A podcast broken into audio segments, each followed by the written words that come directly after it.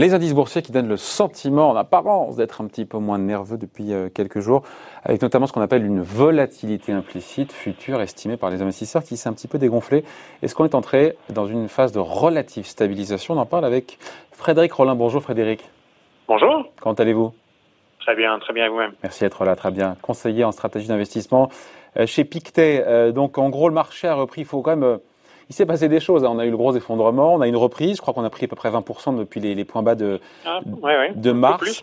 Et là, maintenant, il y a deux options. Il y a deux options. Soit on se dit, bah, le rebond, il tient. Soit c'est comme la deuxième vague. Il y aura un retour vers des plus bas. C'est ce que disait ce matin, je ne sais plus quel stratège d'une grande banque dont le nom m'échappe. Bref, vous en pensez quoi? Écoutez, c'est vrai qu'on a eu euh, voilà une très forte baisse, très rapide, la plus rapide baisse euh, de l'histoire, hein, plus rapide qu'en 1929 moins 40% à peu près. Puis derrière, une reprise. Là, voilà, on est entre 20 et 25%. Ça va dépendre euh, des indices. Même les indices américains sont peut-être peut maintenant autour de 27% de reprise. Donc toujours de la baisse, mais finalement un rebond, euh, un rebond massif. Euh, nous qui on, reste quand même, on reste prudent hein, sur ce rebond. On pense qu'il y a encore pas mal de choses à venir qui sont plutôt négatives, mais néanmoins, je pense que faut d'abord essayer de, de, de, de l'expliquer ce rebond. Et je crois que les raisons pour lesquels aujourd'hui on a un rebond, c'est bah, les banques centrales. Honnêtement, on va pas se mentir. Mais on l'a déjà dit. Hein. Ce qu'ont fait les banques centrales dans une, avec une réactivité record, encore une fois du jamais vu dans les montants, dans la réactivité, c'est peut-être ça qui est en train de montrer, euh, voilà, de, de fonctionner et de stabiliser les marchés, non? Je crois que les, banques centrales, elles ont agi d'une façon incroyable. C'est-à-dire qu'en en, 2008, il avait fallu voilà des trimestres de discussion pour euh, obtenir finalement un quantitative easing euh, digne de ce nom, hein, des achats d'actifs, des liquidités pour les marchés.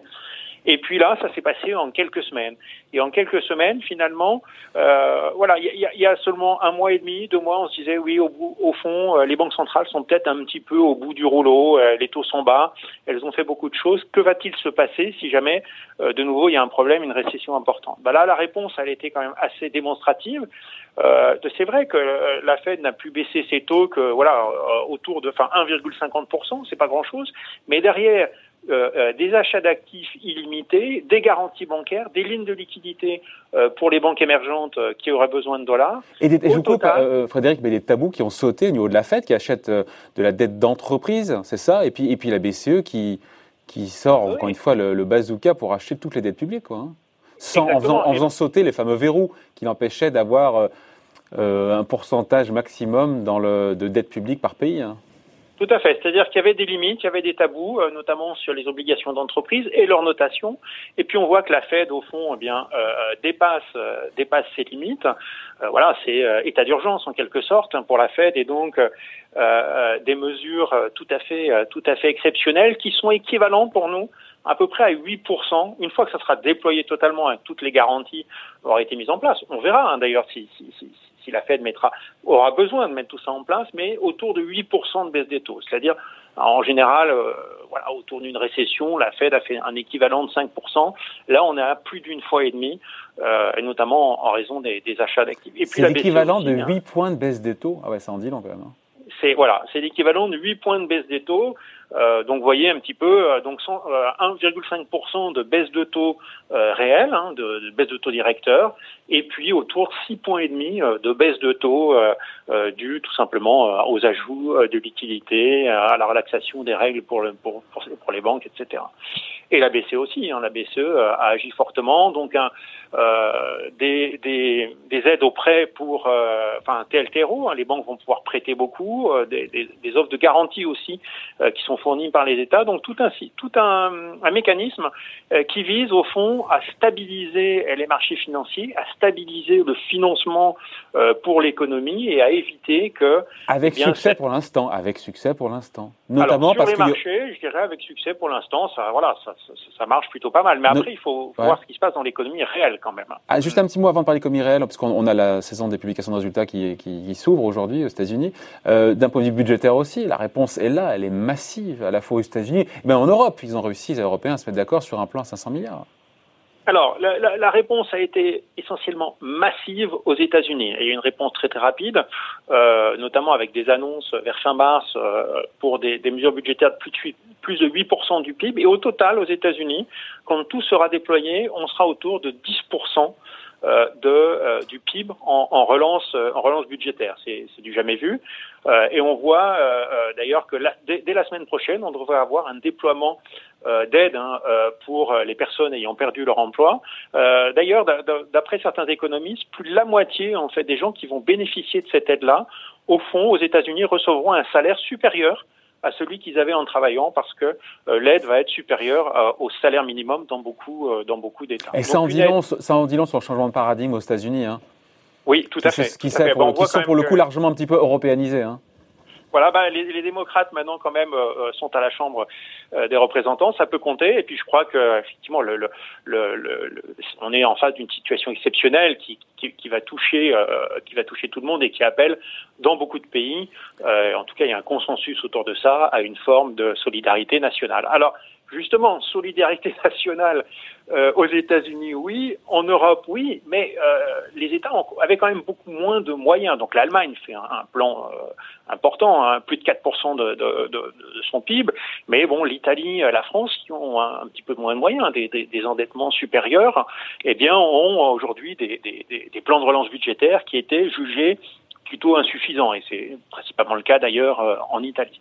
Et quand même des accords euh, récents euh, dans le dans l'Eurogroupe, voilà, avec euh, autour de 500 milliards à travers eh bien un plan pour l'emploi, hein, enfin pour aider les, les, gens qui auraient perdu leur emploi, euh, un plan euh, aussi euh, de prêt pour la Banque européenne d'investissement, et enfin, eh bien, l'ESM, hein, donc un système qui permet de financer les États, mais conditionné au fait que ce serait pour des dépenses, euh, des dépenses de santé, qui évidemment et sans mesure euh, d'austérité, et sans mesure d'austérité en contrepartie.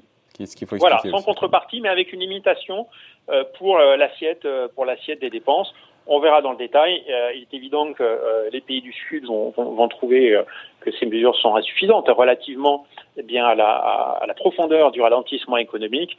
Évidemment, les États du Nord, eux, souhaitent que l'argent soit dépensé avec parcimonie. Elles veulent s'assurer qu'il y, y, a des conditionnalités. Donc on n'a pas fini d'en discuter, mais quand même des efforts assez important maintenant du côté de l'Europe qui approche euh, en moyenne les, les, les 5% euh, du PIB. On est à peu près à la moitié des États-Unis, mais c'est quand même euh, quand même déjà pas mal. Bon, Frédéric, il faut se mouiller un petit peu. Je reviens à la question, première question. C'est ça. C'est est-ce que les marchés, au final, vont réussir à tenir ces niveaux? Et vous l'avez dit le mot. Hein, je vous sens prudent là-dessus. Hein.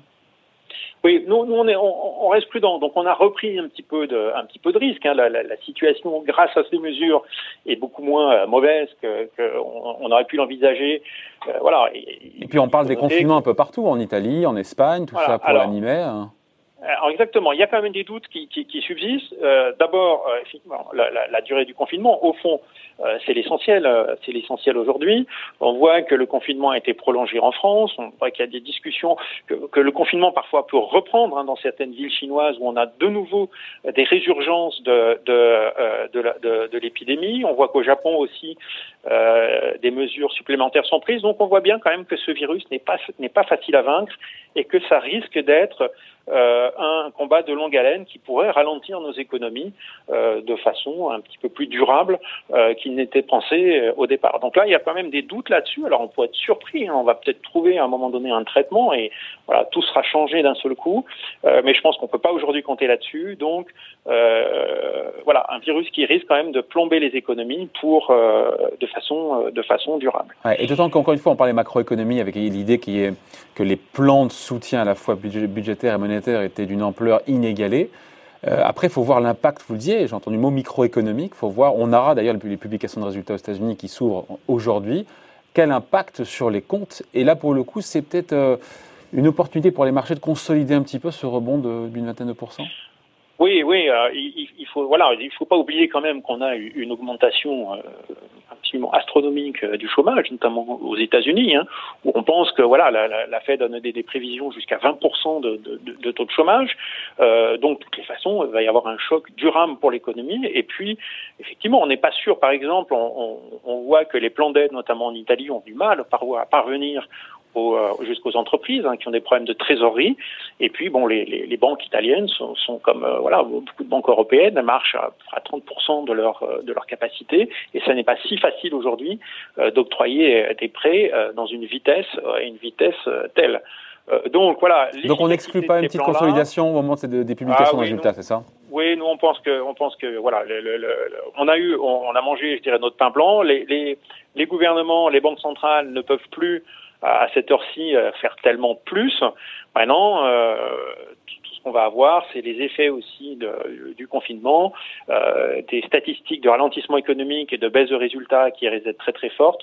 Donc attention, euh, il y a de la volatilité à venir. Mais revoir les points bas, ça vous n'y croyez pas trop?